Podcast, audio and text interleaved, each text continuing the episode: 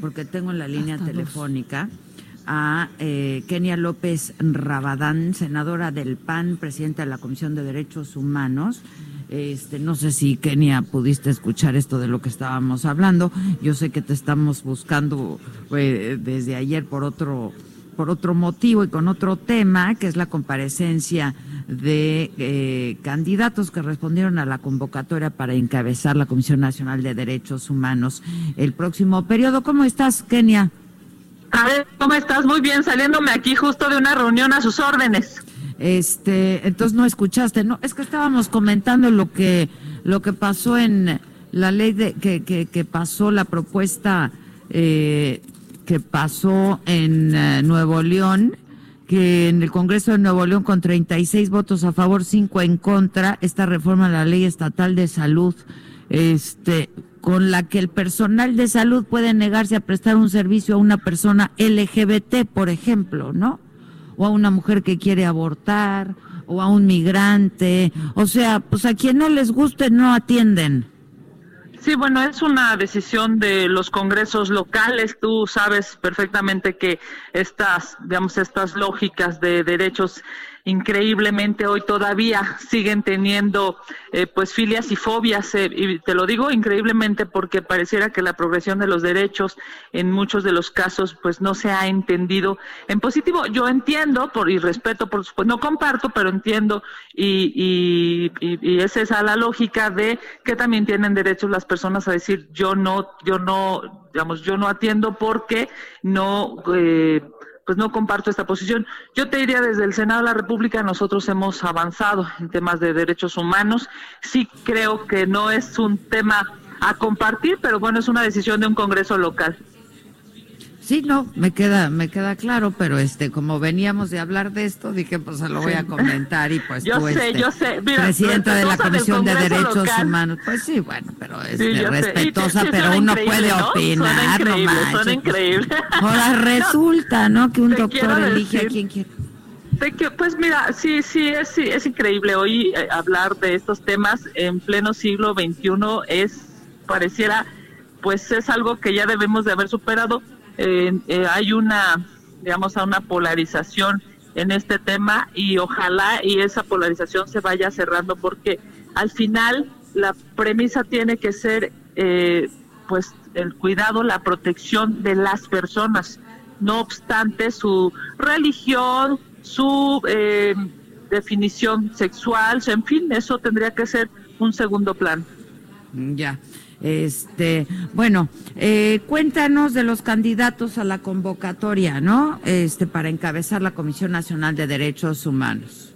Oye, Adela, pues no es un tema menor, déjame decirte, justo para que tengamos un presidente de la CNDH no subordinado del gobierno, que tenga solamente una prioridad y sea defender los derechos humanos de los mexicanos.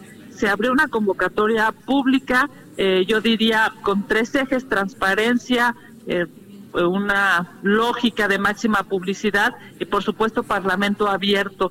Y eso nos ha hecho que 57 es el, el, número más largo, digamos más grande que se ha tenido en la historia de este cargo, 57 aspirantes a la Comisión Nacional de Derechos Humanos eh, se registraron. Ayer tuvimos una jornada maratónica larguísima, tuvimos la posibilidad de escuchar a 24 aspirantes con diversas intervenciones. Las ONGs han estado muy eh, activas en este tema y bueno, pues veremos qué tan qué tan posible es conseguir un acuerdo. Como tú sabes, la ley pide, obliga a que sean dos terceras partes las eh, que aprueben este presidente o presidenta de la CNDH.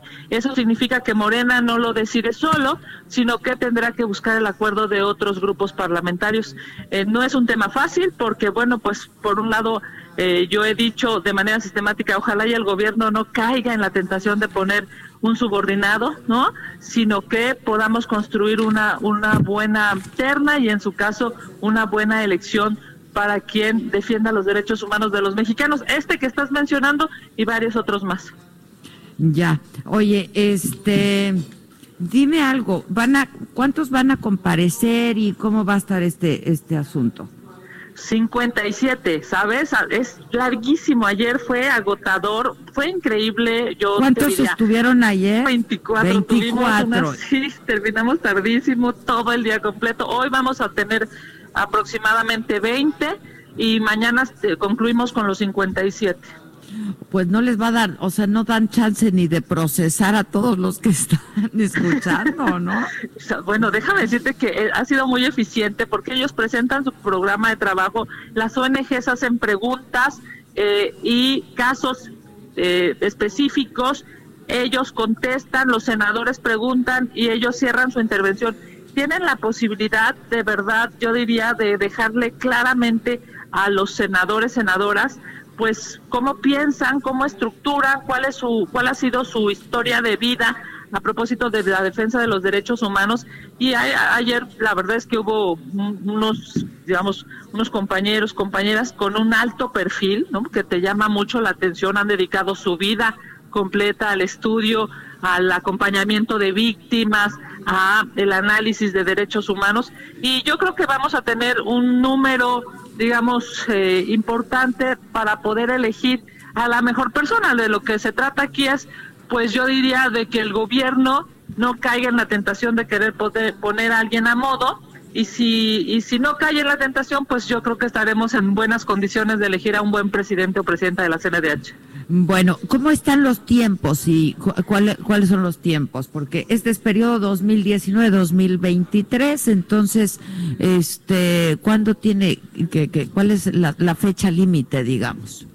Pues efectivamente, eh, el presidente de la CNDH dura cinco años en su encargo y va a acompañar, eh, toda la presidencia del López Obrador, ¿no? O sea, justo por eso se vuelve importantísima. Primero porque ya sabemos que al presidente pues no necesariamente le gustan mucho los contrapesos, ¿no? El tema de los derechos humanos, ya ves que no recibió el informe este año, por primera vez en la historia, el presidente de la República no recibe el informe de derechos humanos, tampoco aceptaron la recomendación de las estancias infantiles y no solamente no la aceptaron, sino además no, no bloquearon, digamos, en el Senado para que no fuera a comparecer el gabinete de López Obrador, la mayoría de Morena dijo no, entonces, sabiendo eso, pues me parece que sí necesitamos ocuparnos de buscar un buen perfil y eh, vamos a tener de plazo al el próximo jueves 31 de octubre para que se elija a la o el próximo presidente. Estamos ya, digamos, en el cierre del proceso. eh, mañana terminamos de escuchar a los candidatos y se estará definiendo el próximo jueves 31 de octubre quién presidirá la CNDH. Bueno, pues estaremos muy atentos entonces, ¿no? Y eh, pues cotorreamos la próxima semana, si te parece, Kenia. Buenísimo, un gusto escucharte. Te igualmente, mando un abrazo. Kenia, igualmente, muchas gracias. Hey, it's Danny Pellegrino from Everything Iconic. ¿Ready to upgrade your style game without blowing your budget? Check out Quince. They've got all the good stuff shirts and polos, activewear, and fine leather goods all at 50 to 80% less than other high-end brands. And the best part? They're all about safe, ethical, and responsible manufacturing. Get that luxury vibe without the luxury price tag. Hit up quince.com slash upgrade for free shipping and 365 day returns on your next order. That's quince.com slash upgrade.